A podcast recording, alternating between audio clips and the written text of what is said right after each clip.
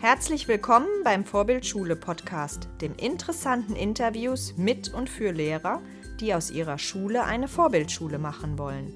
Mein Name ist Anne Tomjuk und ich bin Lehrerin an der beruflichen Schule in Korbach und Bad Arolsen.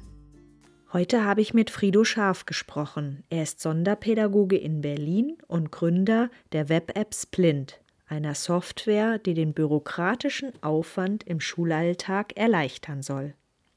Er erzählt uns genau davon, wie diese Erleichterung aussehen kann, was überhaupt ein Sonderpädagoge in einer Schule arbeitet und wie Inklusion und individualisierter Unterricht gelingen kann. Er lässt uns an seinen Erfahrungen teilhaben, gibt uns einen Einblick in seinen Alltag und bringt wichtige Gelingensfaktoren für selbstständiges Lernen auf den Punkt. Ich fand ein sehr spannendes Gespräch viel Spaß, ich hoffe, ihr findet das auch so. Hallo liebe Zuhörerinnen und Zuhörer und herzlich willkommen Frido Scharf. Frido ist Sonderpädagoge mit Herzblut, habe ich gelesen, und Digitalisierungsenthusiast. Und weiterhin beschreibt er sich als Inklusionsunterstützer und ist auch Familienvater. Um die individuelle Förderplanung zu vereinfachen, hat er mit einem Team eine Software namens, ich hoffe, ich spreche es richtig aus, ansonsten musst du mich gleich korrigieren, Splint ins Leben gerufen. Und äh, bevor ich jetzt noch mehr erzähle, das ist das, was ich aus dem Internet erfahren konnte. Und ich würde dir gerne den Ball zuschmeißen, Frido, und fragen, wer du bist, ob es noch was zu ergänzen gibt, was dich ausmacht und was du machst. Ja, genau das. Super zusammengefasst. Ein, ein Prinzip mein Leben, was ich, wie ich es gerade lebe. Ich bin Sonderpädagoge in, in Berlin vielleicht äh, noch ergänzend. Ich habe ja über die letzten Jahre äh, die Idee quasi entwickelt, wie, ja, wie wir die Inklusion fördern können und gleichzeitig bei guter Gesundheit bleiben können im, im Bildungssystem. Wir sind unterfinanziert, personell unterbesetzt. Es gibt ganz viele Anforderungen und ähm, an alle Lehrerinnen und Lehrer, an Pädagoginnen sozusagen allgemein, an alle in Schule und Bildungseinrichtungen Arbeitenden. Und das ist auch wichtig, weil wir wollen allen Kindern und Jugendlichen gerecht werden. Und gleichzeitig haben wir aber äh, eine chronische Ressourcenknappheit. Und das war ein Problem, was ich ja, über die Jahre äh, mitgetragen habe. Ich bin seit äh, zwölf Jahren im, im, Schuldienst und äh, habe immer gedacht, das kann eigentlich nicht sein. Und äh, dann war für mich auch noch so ein bisschen so, ein, so eine Torschlusspanik, dass ich gedacht hatte, ich bin jetzt 40, ich habe jetzt noch 25 Jahre im Schuldienst und ich ich, äh, ich spüre so ein bisschen diese Angst, ähm, das Schulsystem schlechter zu verlassen, als ich, als ich eingestiegen bin. Ne? Das, das, kann, das kann eigentlich nicht sein. Das muss ja eigentlich immer irgendetwas geben, worauf man äh, vielleicht stolz sein kann, was, was erreicht wurde. Und dann gerade in dem Beruf, sozusagen, wo es mit, um, um Kinder geht, muss es doch auch äh, das, das Gefühl bleiben, hoffentlich, was Gutes bewegt werden konnte. Und da hatte ich das Gefühl, in den letzten Jahren, da, ja, ich hatte, ich hatte im Referendariat so ein, äh, so, so ein Erlebnis, dass eine Kollegin von mir, die 25 Jahre Schuldienst war, zusammengebrochen ist, verzweifelt und gesagt hat, sie weiß gar nicht, was das eigentlich alles gebracht hat hier, was sie die 25 Jahre gemacht hat. Und dann habe ich gedacht, na, das ist doch, aber als Lehrer, als Lehrerin kommt man doch wahrscheinlich nie in dieses, in dieses Gefühl, wie kann das denn eigentlich sein? Und bei mir setzte das so ein bisschen ein und ich dachte so, ja, das, das kann eigentlich sein, das darf eigentlich sein. Und ich bin nicht verzweifelt nach 25 Dienstjahren ähm, äh, in, in, der Sitzung, in der, in der, Gesamtkonferenz sitzen und sagen, ich weiß eigentlich nicht, warum ich, was ich hier gemacht habe. Und, und ich hatte das große Glück, dass ich ein Sabbatjahr angemeldet hatte, 2020, 2021, und gedacht habe, während Corona konnten wir eh nicht reisen, können wir die Zeit auch sinnvoll nutzen und vielleicht genau das bewirken, genau das in, ins Leben rufen, wo ich das Gefühl habe, ja, das, das würde unser Schulsystem tatsächlich weiterbringen. Es könnte uns tatsächlich weiterbringen, wenn es nicht das Schulsystem weiterbringt, dann doch vielleicht sozusagen meine Arbeit zumindest äh, weiterbringen. Und äh, genau, und dann ist das, ist das so gewachsen. Und äh, wir haben äh, uns darum gemacht, Splint zu entwickeln. Und damals wussten wir ja nicht, dass es Splint heißen würde oder dass wir Splint nennen würden. Ähm, und wir haben tatsächlich auch die Perspektive eher so auf meine Arbeit, auf unsere Arbeit gesetzt und auf einen kleineren Kreis. Und als es dann so gut ankam, wuchs, wuchs die Idee und ich hatte gedacht, ja, vielleicht können wir wirklich was Positives für die Veränderung des Schulsystems beitragen. Mhm. Auf Splint werden wir auf jeden Fall noch zu sprechen kommen. Mich würde vorher jetzt noch interessieren, was macht denn ein Sonderpädagoge? Ja, gute Frage. Also im Prinzip habe ich mich immer als, als Lehrer verstanden. Die Ausbildung sozusagen als Sonderpädagoge bin ich angetreten, weil ich selbst als, als Schüler einer Integrationsschule in einem System groß geworden bin, wo es Kinder mit und ohne Behinderung zusammen unterrichtet wurden. Es war relativ äh, normal. Und als ich dann mit, mit Freunden, Kollegen äh, so gesprochen habe, was wir denn so, was ich denn beruflich machen will, und ich war mir ziemlich sicher, dass ich, dass ich Lehrer werden möchte, dass ich das dann eigentlich ganz oft empfohlen wurde, wäre doch Sonderpädagoge, weil da hast du eigentlich die beste Grundbildung und Ausbildung für den gemeinsamen Unterricht von Kindern mit und ohne Behinderung. Und in den anderen Fächern wird das eigentlich, bei der reinen Fachlehrkräften wird das eigentlich viel zu wenig angesprochen behandelt. Und mit dem Ziel, Lehrer zu werden, habe ich dann Sonderpädagogik studiert. Ich sage mal, der Unterschied ist, dass ein, ein, größerer Schwerpunkt auf der Pädagogik liegt, als jetzt, ähm, äh, wenn man ein klassisches Unterrichtsfach ähm, studiert.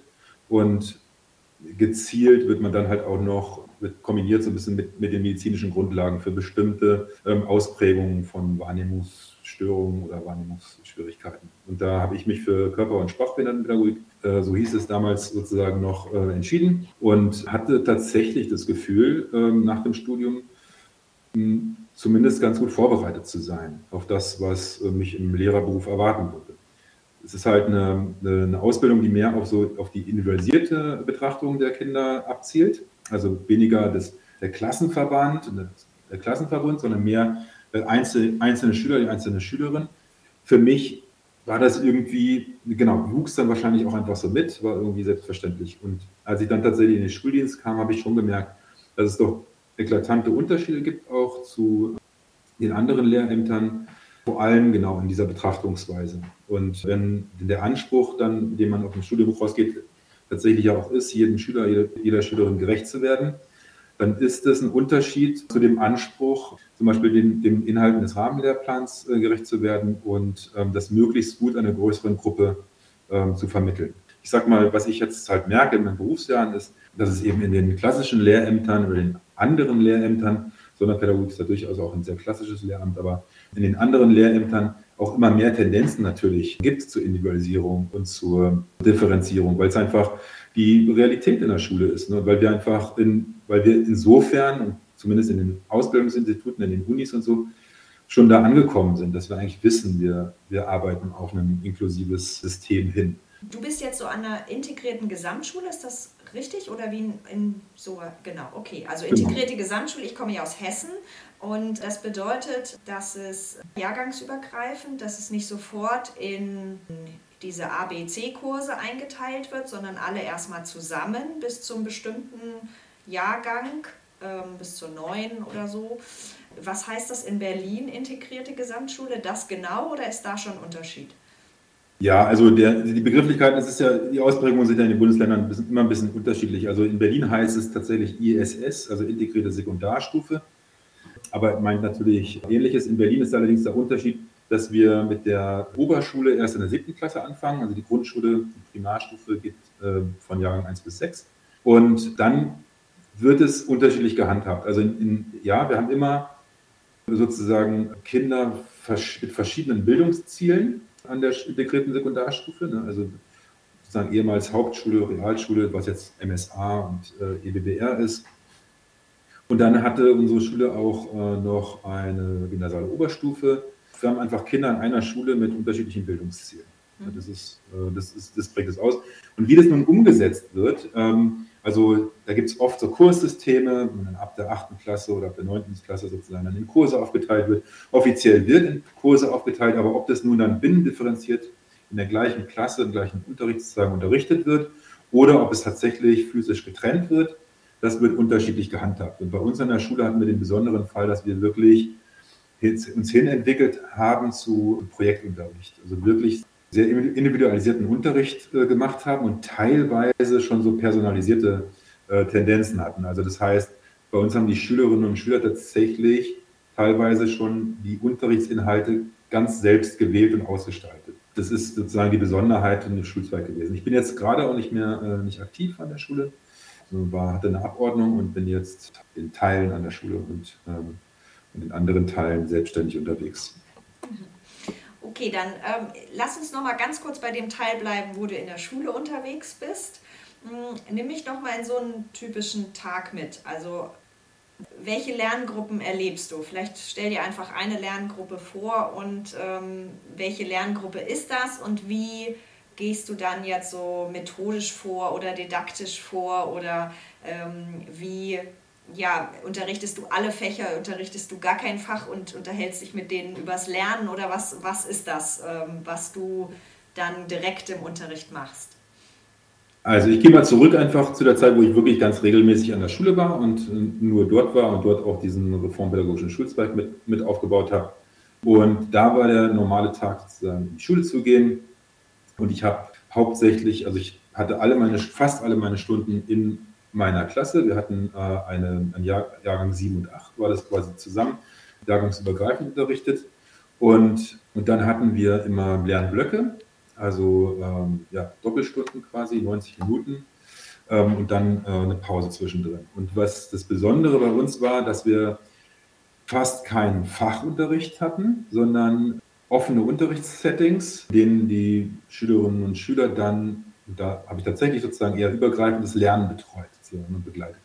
Und eingestiegen mit in die Planung, also die Kinder haben ihre Logbücher herausgeholt und haben sich überlegt, was sie ähm, sich für die, nächsten, für die nächsten 90 Minuten vornehmen, ähm, zu tun, zu erreichen, haben sich Ziele gesetzt, sie haben dann smarte Ziele formuliert, die Kinder haben das geübt und das auch äh, dann ziemlich gut gekonnt. Dadurch, dass wir ein jahrgangsübergreifendes Setting hatten, war es auch so, dass die Achtklässler die Siebtklässler unterstützen konnten und dann die Siebtklässler relativ zügig auch in diese Methoden reingefunden haben.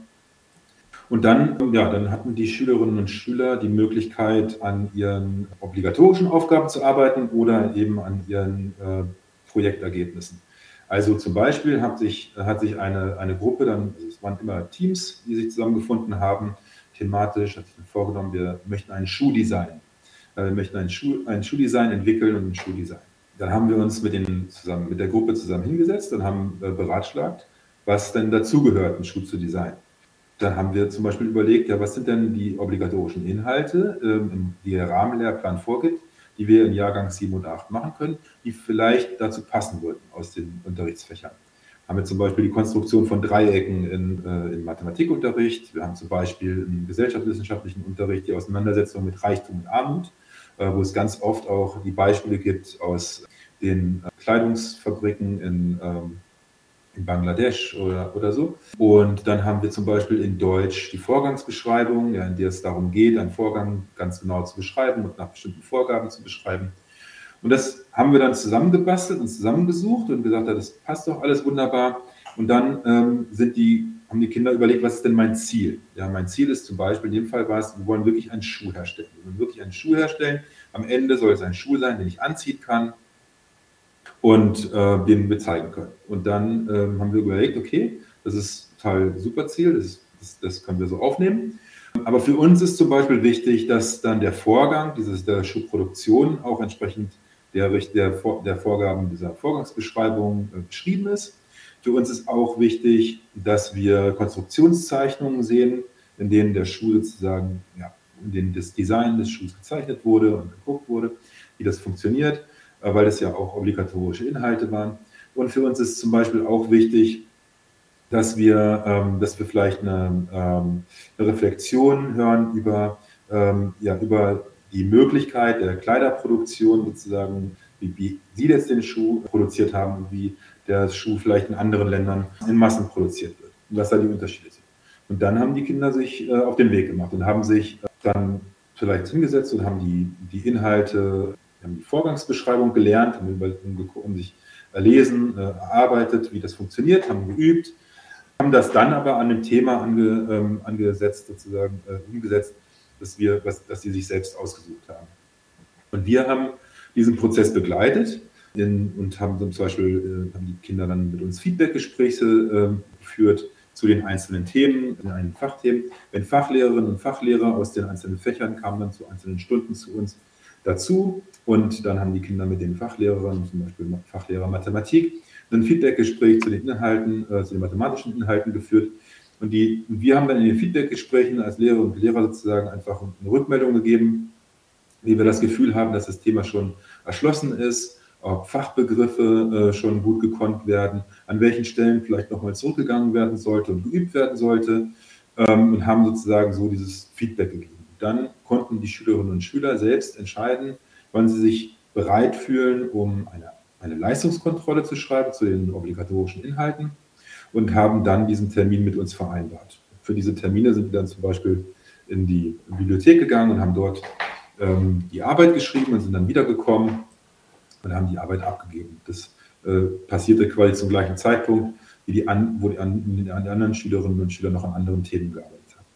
Und dann haben die Kinder sich ja eingeteilt und manchmal hat den ganzen Tag an, an der Vorgangsbeschreibung gearbeitet zum Beispiel und am nächsten Tag haben sie es ein bisschen aufgeteilt, ein bisschen Mathe am Anfang gemacht, ein bisschen was anderes, vielleicht am, am, äh, am Produkt gearbeitet. Genau, und so haben die sozusagen ihren Tag dann relativ selbstständig strukturiert. Zwischendrin gab es ein, einzelne Stunden auch Fachunterricht, Sport, Englisch, ähm, genau, wird teilweise auch in, tatsächlich im klassischen Fachunterricht gemacht.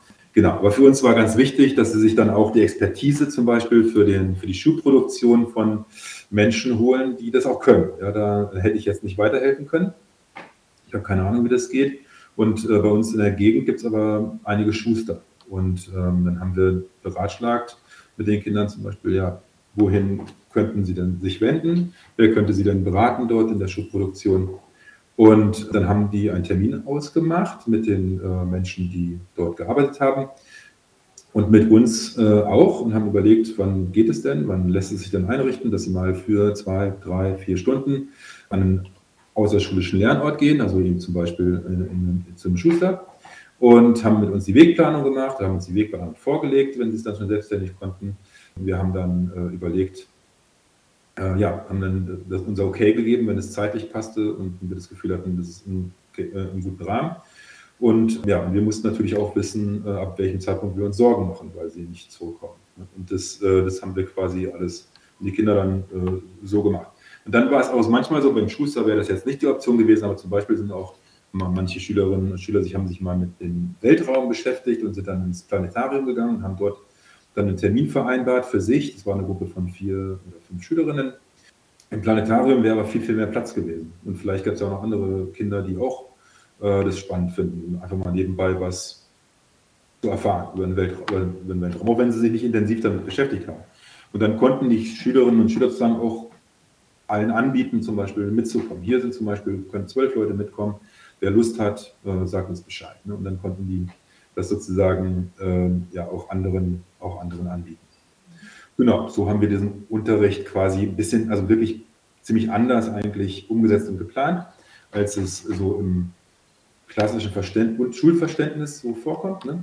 Ähm, aber für uns war das halt der Weg quasi zum inklusiven Unterricht. Ne? Also für mich äh, ist es so gewesen, wenn, wenn wir den Anspruch haben, wir wollen jedem, jeder, jedem Schüler, jeder Schülerin gerecht werden, dann müssen wir Strukturen schaffen, die das ermöglichen. Und wenn ich in einen, wenn ich in einen Unterricht gehe und mein, ein, ein Ziel habe und äh, mich an die Tafel stelle und den Schülerinnen und Schülern äh, sage, was jetzt sozusagen getan wird, dann werde ich, egal wie gut ich den Unterricht vorbereite und egal wie gut ich den differenziere, wenn das, wenn das, das einzige, äh, die einzige Methode ist, die ich sozusagen wähle, werde ich einfach den Kindern in ihrer Individualität nicht gerecht werden, ne, sondern ich werde immer jemanden verlieren. Wir haben zum Beispiel auch die Schwierigkeit, ganz einfach, wenn ich im Englischunterricht immer nach fünften, sechsten Stunde habe und ich habe ein Kind, das kann sich nach fünften, sechsten Stunde nicht mehr konzentrieren, dann wird dieses Kind in diesem Halbjahr Schwierigkeiten in Englisch entwickeln. Ne? Und wenn wir die Möglichkeit geben, für das Kind sozusagen frei zu wählen,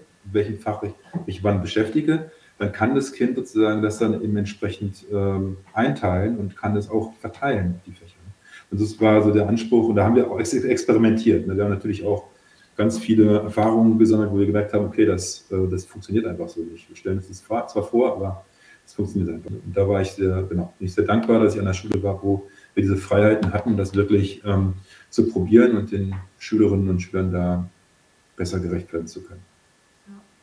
Ja, das klingt eigentlich wie so meine Traumvorstellung. Ich in einem Oberstufengymnasium, wo es halt Richtung Abitur geht und man alle irgendwie im Gleichschritt da durchprügeln sollte. Und ja, wir wollen das auch nicht und wir versuchen auch Dinge, aber bei uns ist noch nicht mal halt jetzt die, der Stundenplan, die 90 Minuten irgendwie aufgebrochen. Das heißt, ich kann Individualisierung und Differenzierung immer im Rahmen von 90 Minuten machen und schon das ist halt dann irgendwann immer so ein bisschen ein Hinkefuß. Mich würde noch mal ganz rein pragmatisch ähm, interessieren. Du hast gesagt, die, ihr formuliert Ziele. Das ist ja, gehe ich ja von aus, dass man diese Ziele, wenn die Schüler das noch nicht gewöhnt sind, sich eigene Ziele zu setzen, dass sie da auf jeden Fall Unterstützung von Lehrern brauchen. Und dass ja auch solche Ziele, wenn sie sich Ziele gesetzt haben, immer auch nochmal im Gespräch äh, mit Lehrern dann eben ja, reflektiert werden muss. Ist das ein Ziel, was angemessen ist? Ist es ein Ziel, was dich überfordert oder unterfordert oder, oder, oder? Wie habt ihr es hier rein pragmatisch umgesetzt? Also weil du gesagt hast, in 90 Minuten zu Beginn setzen wir Ziele fest. Also wenn ich mit meinen 25 Schülern zu Beginn Ziele festsetzen wollte, dann wären die 90 Minuten rum, selbst wenn sie im Team arbeiten würden. Also wie konntet ihr das organisieren, jetzt rein pragmatisch gesehen? Genau, rein pragmatisch war das ein, äh, ein Lernprozess. Ne? Ähm, also das, wir haben tatsächlich äh, auch eine sehr äh, unterschiedlich gut vorbereitete Schülerschaft gehabt, also gut, unterschiedlich gut vorbereitet auf offenen Unterricht.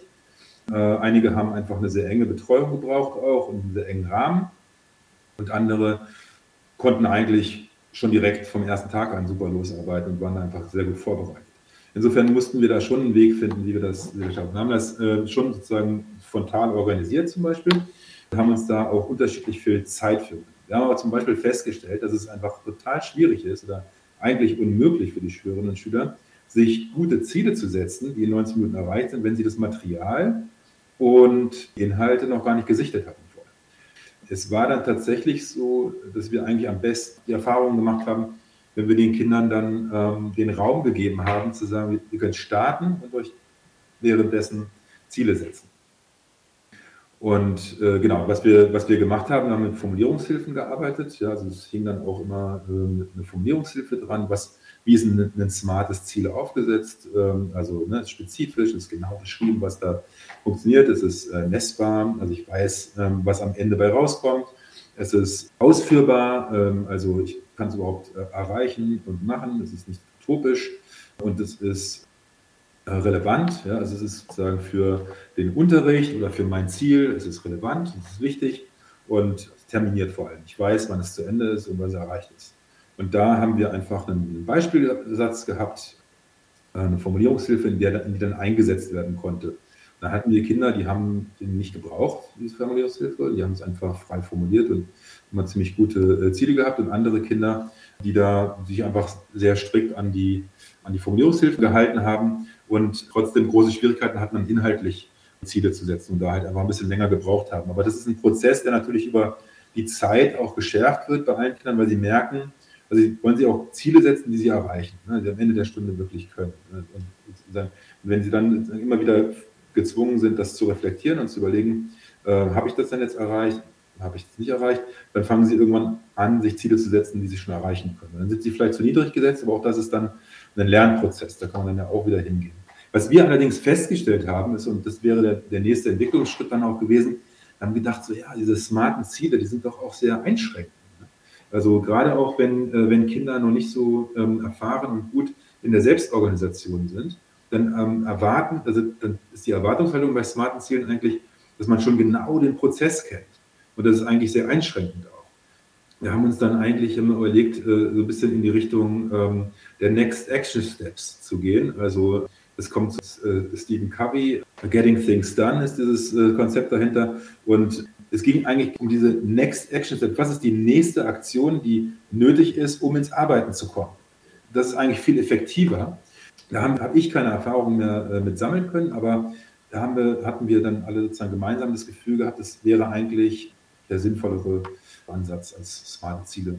Genau, der einfachere Ansatz. Was sind denn deine Tipps ähm, jetzt in deiner Erfahrung, die Kinder zu befähigen, dass sie selbst ständig ähm, sich organisieren können und auch arbeiten können? Was sind denn so deine Tipps, wann man das erfolgreich schafft? Das ist schwer. Ich sage mal so, die Lernumgebung und der Rahmen, das ist eigentlich alles. Der Rahmen muss stimmen und die Lernumgebung muss motiviert sein. Das ist aber kein kein festgeschriebenes Gesetz. So ist der Rahmen, so ist die Lernumgebung, sondern das ist halt höchst individualisiert. Ne? Das heißt, ich muss wirklich die Lerngruppe kennen, die Kinder kennen und muss wissen, wie eng der Rahmen gesetzt sein muss, damit die Kinder sozusagen ins, ins Arbeiten kommen und auch sich auch orientieren können. Und ja, oder wie viele Freiheiten kann ich geben? Das ist einfach ein Beobachtungsprozess. Und insofern würde ich sagen, sind die Gelingensfaktoren, dass ich möglichst viel Zeit auch mit den Kindern habe. Ich hatte, wie gesagt, fast alle meine, meine Stunden in meiner Klasse. Und das war auch Teil dieses Konzepts.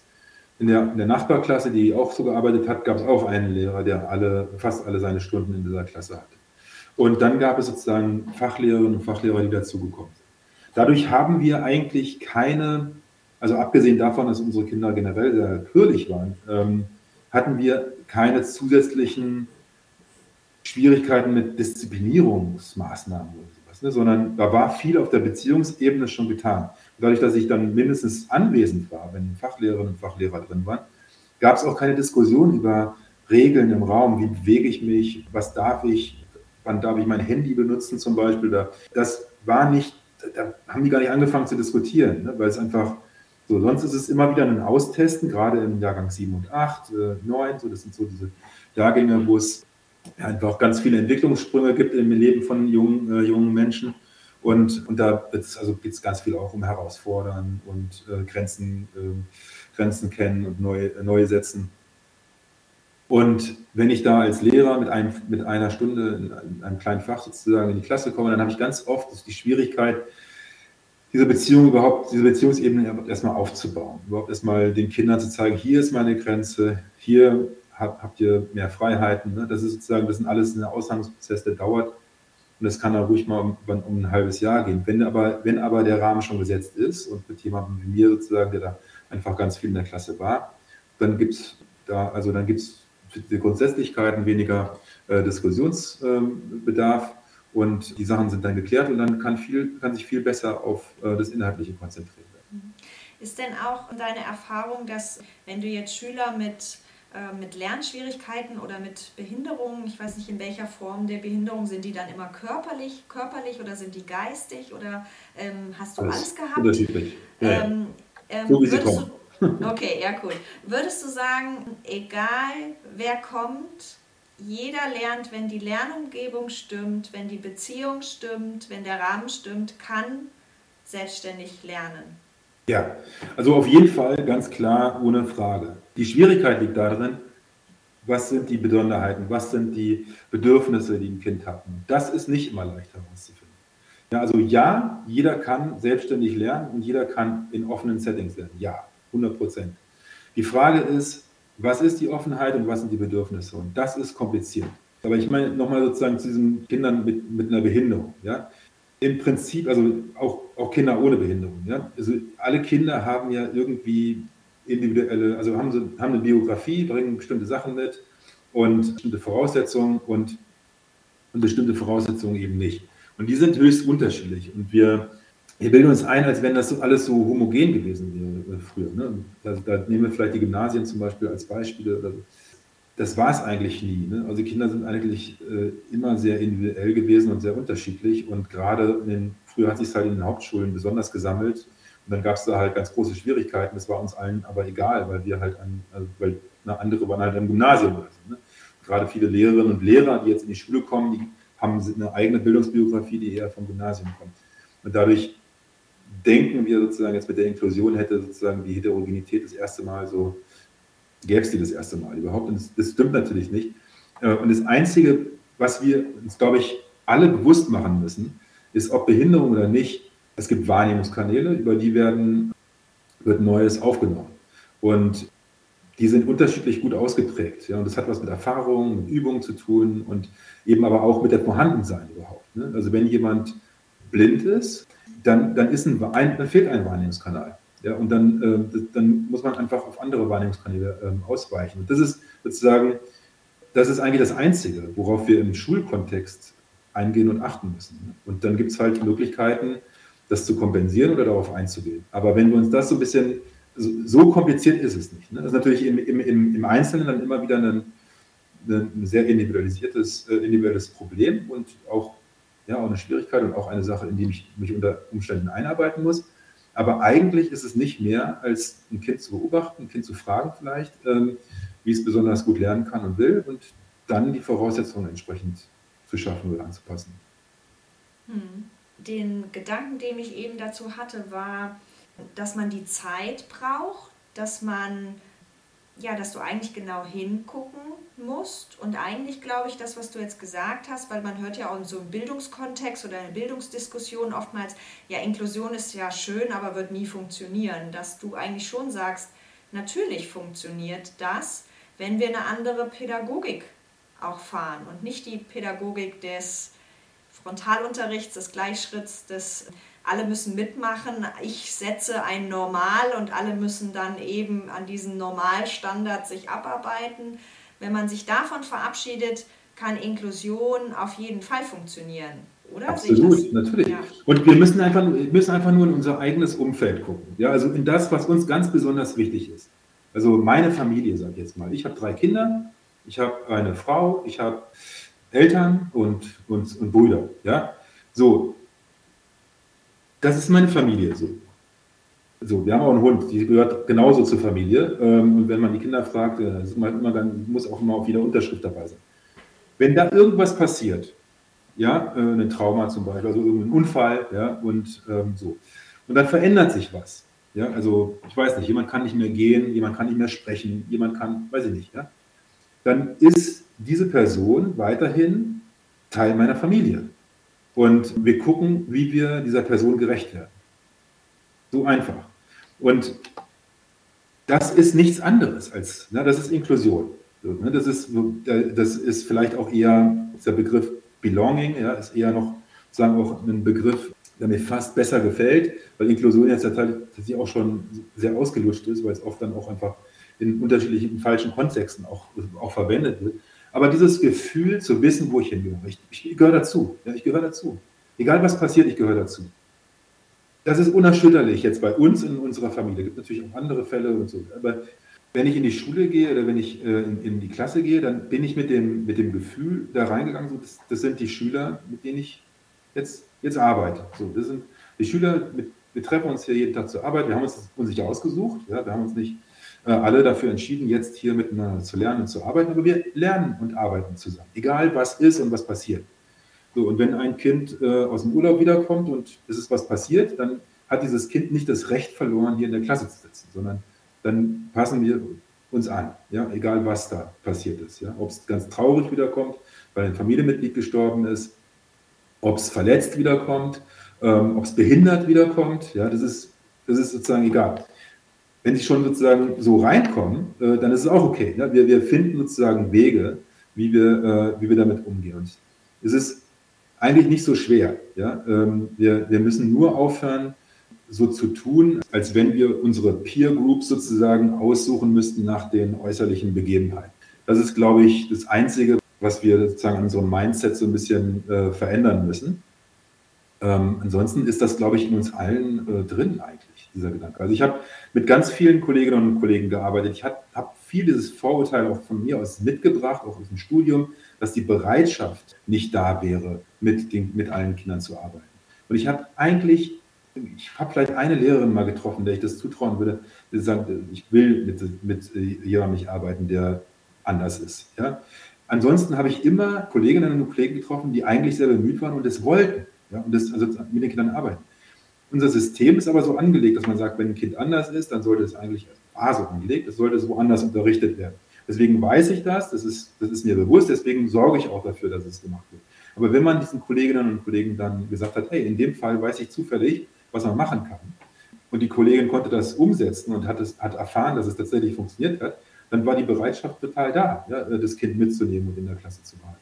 Also ich glaube, wenn das, wenn das einfach, wenn das eine Voraussetzung ist, wenn gesagt wird, so, es ist aber so, man muss jetzt mit den Kindern hier arbeiten, die hier sind, und wir finden da auch Wege und wir unterstützen dich dabei, dann ist auch die Bereitschaft da, das zu machen. Das ist einfach, ich meine, wir haben, einen, wir haben grundsätzlich äh, ein Personalproblem äh, im Bildungsbereich. Wir haben grundsätzlich ein Ressourcenproblem im Bildungsbereich, und zwar auch Ausstattung und materielle Ressourcen. Das haben wir, ja, aber das hat nichts mit, mit äh, Inklusion zu tun. Ja, dieses Problem hatten wir ohne Inklusion, das haben wir mit Inklusion. Dieses Problem haben wir. Ähm, das Problem ist auch nicht verschärft worden durch die Inklusion. Das ist einfach nur weiterhin da. Ja, und äh, in der Inklusion wird uns klar vor Augen gehalten, und zwar allen Lehrerinnen und Lehrer klar vor Augen gehalten, wo es brennt ja, und wo, wo die Probleme bestehen. Ja, weil wir jetzt plötzlich alle die Bedürfnisse haben. Ja, und das, das ist das Problem. Was hat nichts mit Inklusion zu tun? Es hat etwas damit zu tun, dass wir Ressourcen nicht stellen, die wir eigentlich bräuchten. Und ähm, was wir jetzt machen müssen, wir müssen, wir müssen Wege finden, wie wir diese Expertise und die, und die materiellen Ressourcen natürlich auch, die personellen, dahin bringen, wo sie gebraucht werden. Und dann haben wir, dann ist Inklusion ohne Schwierigkeiten umsetzbar. Hm. Für mich klingt das schon echt nach richtigen Traumbedingungen in deinem Job. Du, man hört auch total, wenn du so erzählst, dass du da sehr engagiert einfach dabei bist und trotzdem hast du ja eben gerade auch die Probleme wieder benannt und die haben dich ja auch bewegt, so wie ich das verstanden habe, dass du einen anderen Weg gehst oder dass du einfach eine Lösung dafür suchst, ein Problem zu beseitigen. Das ist ja jetzt so dein Herzensprojekt oder dein Projekt, eben, dass du versuchst, die Probleme in der Schule personell und von den Ressourcen her zu beseitigen oder ein Stück weit zu reduzieren. Ja, was ist die Idee davon, von Splint? Ja, genau, das eigentlich. Also ich habe wie gesagt, immer wieder festgestellt, dass, dass die Bereitschaft, Kindern auch mit Behinderung oder mit anderen Schwierigkeiten zu arbeiten, absolut da ist, grundsätzlich. Das Problem ist halt, dass ich manchmal nicht weiß, was ich tun soll. Und das habe ich natürlich genauso, auch wenn ich eine sonderpädagogische Vorbildung mitbringe, ähm, wie andere Kolleginnen und Kollegen, weil ich bin spezialisiert auf wenige Bereiche und habe auch Erfahrungen in ein paar anderen Bereichen gesammelt, aber ich weiß ganz viele Sachen nicht, auch gerade medizinisch nicht, ja, und muss dann immer wieder nachlesen und gucken. Und in den Fällen brauche ich Beratung. Ja, und, in, und diese Beratung kommt eigentlich zu spät. Ja, egal wann, kommt sie zu spät. Ich, ich stelle ein Problem fest, ich möchte das gelöst haben, ich kümmere mich erstmal, wer kann mich denn da beraten? Ich setze vielleicht Termine fest. Dann kommt diese Person in die Schule beobachtet, dann ist dieses Kind ganz anders als sonst, dann sprechen wir darüber, kann aber nicht wirklich was gesagt werden. Dann machen wir vielleicht einen neuen Termin, dann zieht sich das wieder lang. Und so werden Probleme im deutschen Schulsystem klassischerweise von kleinen zu großen Problemen. Und wenn sie große Probleme sind, dann kriegen wir auch mehr Ressourcen. Aber erst dann. Und was wir eigentlich brauchen, ist, wir wollen diese Probleme ja gar nicht groß werden lassen. Wir wollen ja eigentlich zu dem Zeitpunkt Hilfe anbieten, wenn es ein kleines Problem ist. Ja, und wenn wir das Problem lösen können. Und wir wollen eigentlich irgendwann auch, dass aus bestimmten Problemen herausgewachsen werden kann. Da meine ich jetzt natürlich keine Hörschädigung oder äh, eine Sehbehinderung. Ne? Das, ist, äh, das ist ganz klar. Aber ich meine den Umgang damit. Ich meine sagen, die, die Möglichkeit der Teilhabe trotz einer Beeinträchtigung oder, oder so. Ne? Und andere Probleme natürlich, da kann ich sehr wohl Strategien entwickeln und beibringen und auch äh, erklären und die Kinder sozusagen dabei unterstützen, das selbst zu finden, wie sie eben diese Probleme sozusagen ganz lösen und aus der Welt schaffen. Das geht. Ja, ähm, das ist kein Problem. Es ist nur ein Problem, wenn ich nicht Bescheid weiß in dem Moment und wenn ich auch keine Ressourcen bekomme, die mir dabei unterstützen, die mich dabei unterstützen. Und wenn das auch immer sozusagen auf, mein, also auf Kosten meiner Freizeit zum Beispiel funktioniert. Ja, das, also wenn ich dann ganz engagiert bin und das alles mache, dann muss ich aber viel, viel mehr arbeiten, als ich eigentlich kann. So machen sich halt ganz viele Lehrerinnen und Lehrer auch äh, kaputt. Das Problem wollte ich angehen. Und das haben wir, mit, haben wir mit Sprint gemacht. Das andere Problem, was wir haben, ist, dass ich, dass ich viel Zeit ähm, am Schreibtisch verbracht habe. Ja? Also nicht nur mit Unterrichtsvorbereitung und Nachbereitung, sondern auch mit Aktenführung, ja? Dokumentation von Förderungen zum Beispiel. Und diese Zeit hätte ich super gerne eigentlich wirklich in der Förderung verbracht. Also wirklich mit den Schülern arbeiten. Das wollte ich, äh, wollten wir kombinieren. Und da hatte ich äh, so ein bisschen probiert, mit Excel-Tabellen äh, rumprobiert, äh, die dann Kompetenzen konnten wir abhaken und dann konnte daraus ähm, ein Bericht geschrieben werden und so. Die sonderpädagogische Förderplanung ist der einzige Bereich im deutschen Schulsystem, wo die individualisierte Lernen eigentlich vorausgesetzt wird, verlangt wird, institutionalisiert ist. Also das, wo wir eigentlich hinwollen, ne, individualisiert unterrichten. Und da wird es schon gemacht.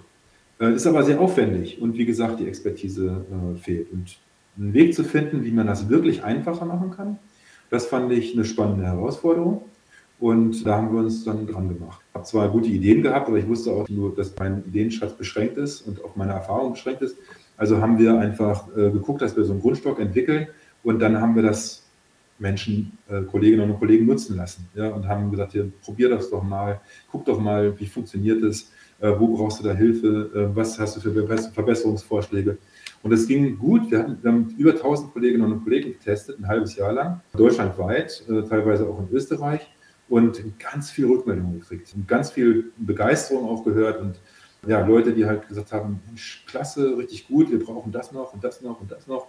Und wir haben das halt auf den Plan gesetzt und haben dann geguckt, dass wir das tatsächlich entwickeln. Und als es dann immer mehr Aufwand wurde, dann wurden auch mehr Leute oder brauchten noch mehr Leute, haben wir das gemacht und dann ist das, ja, glaube ich, eine richtig gute Sache geworden. Und äh, im November 21 waren wir dann, waren wir dann so weit, dass wir das Gefühl hatten, das, das sitzt, das ist gut. Wir haben die Rückmeldung gekriegt, so 80 Prozent der Zeit, die wir sonst so mit Förderplanung beschäftigt sind, die können wir eigentlich einsparen mit Splint. Also das heißt, wir haben 80 Prozent wirklich entscheidend mehr Zeit am Schüler, sage ich jetzt mal, geschaffen.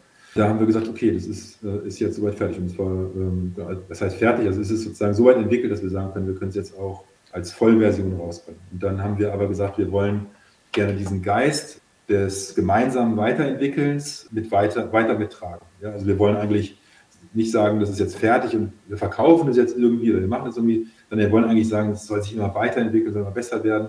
Wir wollen irgendwann zu einem sehr einfachen Workflow und dahin kommen, dass wir wirklich jeder Lehrer, jeder Kollege, jeder Mensch, der sich auch mit, mit Bildung beschäftigt, vielleicht auch außerschulisch, ganz einfach sehr gute Lösungen und Ansätze findet. Das heißt, du bist vom Lehrer zum Existenzgründer geworden? Ja, gezwungenermaßen quasi. Genau, um das, äh, um das umsetzen zu können, habe ich mich in diese Unternehmerkreise und Start-up-Kreise begeben. Und das ist eine sehr spannende Erfahrung. Das ist eine ganz andere Welt, aber eine Welt, also zwei Welten, die super gut zusammenpassen. Und ich merke zum Beispiel auch, dass so diese Arbeitsweise, grundsätzliche Arbeitsweise als Unternehmer sich gar nicht so sehr unterscheidet von der des Lehrers. Also als Lehrer, ich bin sehr verantwortlich für ganz viele Sachen. Ich habe ganz viel Verantwortung auch als Lehrer und äh, sozusagen muss, muss da eben muss Entscheidungen treffen, muss auch meine Entscheidung vertreten können. Und ich muss vor allem ständig reagieren auf Neues. Ja? Also ständig kommt irgendwas dazwischen und ist nicht so, wie es geplant war und ich muss reagieren. Also nichts anderes als ein sehr, sehr agiles Arbeiten eigentlich. Aber die Haftungssache ist doch eine andere. Also als Beamter, was kann mir da wirklich passieren? Aber ähm, in der Schule, also klar, ich muss es vertreten können, wenn ich irgendeinen Schmarrn mache vor meinen Schülern. Aber jetzt die wirkliche Haftung, dass es dann, also im Zweifel beim Unternehmen bist du im Zweifel pleite. Also ja, das stimmt. Und das in stimmt. der Schule kriegst du dein Geld trotzdem. Also da musst du schon echt viel machen, dass du da dein Geld nicht mehr bekommen solltest. Ne? Das stimmt, ja, das ist richtig. Nee, absolut, das ist natürlich eine, eine Sache. Diese Probleme, diese Ängste und so, die kommen natürlich mit. Das ist richtig. Was mich und was auch mein, mein Partner da sozusagen, glaube ich, gut äh, hält und äh, so ist, bei all dem Stress natürlich ist der Zuspruch und die Zusammenarbeit. Wir haben ja einfach eine riesen Community mittlerweile. Also ne, für uns ist es, wird auch nicht noch größer, aber es ist schon, schon eine große Community und auch eben aus allen möglichen Bereichen. Ja. Also wir werden ja nicht nur von Lehrerinnen und Lehrern genutzt, sondern wir werden unterstützt von Universitäten, von Forschenden und äh, eben auch von anderen Unternehmerinnen und Unternehmern. Das trägt natürlich auch dadurch. Ne? Also, so wie du sagst, es stimmt. Ne? Es kann sein, dass wir im August pleite sind ja, und dann nicht nur pleite sind, sondern alles, was wir da reingesteckt haben, auch noch weg ist. Ähm, das kann durchaus sein, aber ich glaube es nicht. No, risk, no fun. Also ähm, das würde ich auf jeden Fall unterstützen wollen. Wie finanziert ihr euch denn? Also wir haben gedacht, dass es ja super viel Förderung gibt für den Bereich. Digitalisierung von Schule wird ja so toll gefördert und so viele Gelder, die nicht abgerufen werden und da werden wir wahrscheinlich von Fördergeldern erschlagen werden. Und das ist überhaupt nicht so. Und die Beantragung von Fördergeldern ist, also ich finde es sehr, sehr kompliziert. Und wir waren ja auch nicht wirklich gut vernetzt, als wir gestartet sind. Insofern haben wir uns haben wir versucht, Förderung, Fördertöpfe zu anzuzapfen, aber waren damit nicht erfolgreich. Und wir haben tatsächlich äh, selber Geld reingegeben natürlich nichts verdient oder rausgezogen für uns. Das ist ja, ist ja klar. Und haben dann immer wieder äh, nette Menschen gefunden, die das Gefühl hatten, das will ich unterstützen, aber eher aus dem Privatsektor, ne, die dann sagen, uns ähm, Darlehen gegeben haben zum Beispiel. Da hat uns, uns sozusagen diese Phase des Testens und so gut unterstützt. Und dann hatten wir das große Glück, dass David Klett auf uns auf, aufmerksam geworden ist die Sache auch total super fand und uns mit vor allem mit äh, Expertise und Netzwerk unterstützt hat und wir immer mal fragen durften und gucken durften. Jetzt haben wir das äh, noch größere Glück, also wir waren sehr skeptisch, zum Beispiel was Verlage angeht, weil wir dachten, wir, also wir möchten gerne, dass alles Wissen, was von Schulen kommt, von Unis kommt, von Praktikerinnen und Praktikern getauscht wird, dass das sozusagen Platz findet auf unserer Plattform. Wir wollten das auf keinen Fall einschränken lassen durch in wirtschaftliche Interessen von anderen, zum Beispiel Verlagen. Und, schränken uns halt auch überhaupt nicht ein in, in diesen äh, Sachen, aber geben uns halt die Möglichkeit, wirklich weiterzuentwickeln und das ist, das ist total super. Und ansonsten ist es natürlich so, dass wir jetzt eine Landeslizenz an Niedersachsen verkauft haben, beziehungsweise eine Kooperationspartnerschaft sind wir da eingegangen, die Weiterentwicklung dann so zu machen zu können.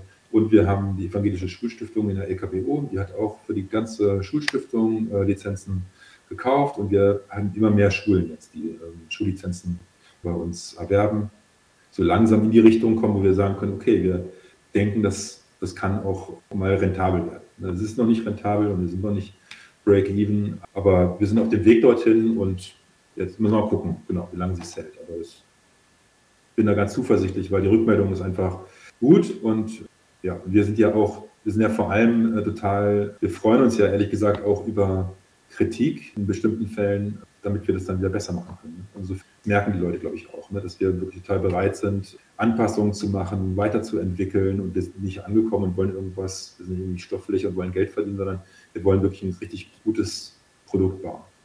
Hm. Was ist denn äh, deine Vision, wie Schule aussehen sollte? Ich bin ja auch immer, deswegen mache ich ja diesen Podcast, auf der Suche nach einer vorbildlichen Schule und irgendwie das ist auch so mein Antreiber. Man findet sehr viel vorbildliches Verhalten und es gibt sehr viel punktuelle vorbildlichen Dinge und auch so Modellschulen, die schon ganz vorbildlich sind, aber so dieses flächendeckende Schule als Ort des Lernens, als Ort, wo jeder gerne hingeht, als Ort, wo wir uns wirklich für die Gesellschaft vorbereiten, für die digitalisierte Gesellschaft vorbereiten, für alle ähm, Vor- und Nachteile, die das alles mit sich bringt. Was stellst du dir da für eine Schule vor? Ja, also Schule muss genau das, das bieten. Schule muss ein Ort sein, an den ich gerne hingehe. Punkt. Das ist das, was Schule sein muss. Ja? Ähm, diesen Anspruch, den müssen wir, den müssen wir uns stellen. Ja, und wenn, solange Schule ein Ort ist, ähm, an dem, äh, an den ich nicht so gerne gehen möchte oder bei dem ich lieber krank bin, um dorthin zu gehen, oder als, als dorthin zu gehen, so, solange sind wir nicht an dem Ziel angekommen. Ne? Das ist sozusagen das A und O, ist, dass, dass Schule ein Ort ist, an den ich gerne hingehe, ähm, an dem ich mich wohlfühle. Ne? Das ist ganz, ganz wichtig, weil das ist die Grundvoraussetzung fürs Lernen. Ja, das ist also das ist kein, äh, das ist kein Kuschel, keine Kuschelpädagogik oder irgendein irgendwas, wo ich sage, so, ja, heidi tighty und alles muss immer super und niedlich und süß sein. Nein. Es hat nur den Zweck, dass wir einen guten Rahmen für Lernen setzen. Also, wenn Schule ein Ort ist, an den ich gerne hingehe, dann habe ich die Voraussetzungen geschaffen, dass ich lernen kann. Nur dann. Und das müssen wir uns einfach äh, nachhaltig zumindest, das müssen wir uns vor Augen halten. Klar, ich kann auch über ähm, externe ähm, Motivatoren lernen. Ich kann auch durch Stress lernen. Ich kann auch vor Angst, vor Situationen weglaufen, vor denen ich Angst habe und bin dann auch mal kurzzeitig sehr effektiv und äh, produktiv. Ja, aber nicht dauerhaft. Ja, nicht dauerhaft. Ich muss, Schule muss also ein Ort sein, an den ich gerne bin. Und ja, wir müssen Perspektiven aufzeigen in der Schule. Ja, in der Schule müssen Perspektiven fürs Leben aufgezeigt werden. Die meisten Kinder, erst Menschen verlassen die Schule und haben das Gefühl, geil, erstmal nicht mehr lernen. Ich muss nicht mehr lernen. Ja? Und das ist fatal. Ja, das ist wirklich fatal. Also mir ging es genauso. Ja, ich hatte auch keinen Bock, Hauptsache nicht mehr lernen. Und irgendwann habe ich geschnallt, dass an der Uni das ums Lernen geht. Das hat mir Spaß gemacht. Also das war irgendwie was anderes. Wir müssen auf eine Gesellschaft vorbereiten, in der Lernen das, das Normalste der Welt ist und das, was ich auch sowieso tue und was ich auch machen will. Also insofern müssen wir Perspektiven aufzeigen, wofür dieses Lernen gut ist. Ja, wir müssen außerschulische Lernorte viel mehr integrieren in die Schule. Wir müssen zeigen, dass Schule wirklich auf das Leben aufsetzt und nicht irgendwas Paralleles ist. Ja, deswegen bin ich total dagegen, dass wir Schulen zu Festungen äh, ausbauen, bei, aus denen man nicht rausgehen darf und die man nicht verlassen darf und äh, wo das Leben auch nicht rein darf, ja, sondern das, muss, das müssen Hubs werden. Ja, also Schule, denke ich, müssen eher so sein, sowas sein wie Hubs, äh, so wie Orte, zu denen ich gehe, wenn ich was Konkretes brauche, um lernen zu können und dann wieder weggehe, um etwas wirklich zu erleben sozusagen ja, eine, eine Netzwerkstelle. Ja, das, äh, oder eben auch teilweise für manche Schülerinnen und Schüler vielleicht auch im Zuhause. Ja? ähm, weil sie zu Hause, bei ihrem, in ihrem Zuhause kein Zuhause haben und dort dann auch nicht lernen können und sie auch nicht aufs Leben vorbereiten können. Das, also Schule, das Schulgebäude, ja, das kann ein Zuhause sein, ein Wohlfühlort und ein Hub, ja, ein Hub sozusagen für neue Ideen. Das, das brauchen wir, denke ich. Und dann sind wir gut aufgestellt, wenn wir das schaffen. Aber es ist ein, also ich glaube, das ist, also ne, es ist ein sehr einfacher, sehr kurzer Weg, kann es sein, wenn wir einfach äh, zielgerichtet darauf hingehen. Und wenn wir das aber gesellschaftlich betrachten und sagen, wie weit bewegt sich denn unsere, unser Schulsystem bisher in so eine Richtung, dann müssen wir wahrscheinlich feststellen, dass es ein längerer Weg sein wird. Aber es ist also von den, von den Voraussetzungen, schulgesetzlich, Rahmenlehrplantechnisch, äh, von den Möglichkeiten, die wir haben, sind wir ganz, könnten wir ganz schnell da sein. Frido, das war ein ganz, ganz spannendes Gespräch mit dir. Wenn man jetzt noch mehr von dir erfahren möchte, wo kann man dich finden und wie kann man dich finden? Also ich freue mich natürlich über Besuchende auf äh, unserer Webseite äh, www.inklusion-digital.de. Da freue ich mich natürlich ganz besonders. Da kann man auch was über Splint erfahren, auch über uns. Ansonsten haben wir einen Instagram-Account-Kanal, äh, bei dem wir ziemlich aktiv sind. Inklusion Digital heißt der, wo ich einiges poste, aber jetzt mittlerweile auch äh, genau unser ganzes Team da zu besserer Schule und auch zu äh, anderen, zu unseren Projekten postet. Twitter, ja, Inklusion Digit 1 gerne folgen, gerne vernetzen. Ich äh, Spaß dran. Und ja, das sind so die Orte, an denen ich mich tummle. ja, super. Ich danke dir für das Gespräch. Vielen Dank. Wenn euch der Podcast gefallen hat, klickt auf www.vorbild-schule.de slash podcast. Dort findet ihr alle Infos zum Abonnieren und Diskutieren der Inhalte.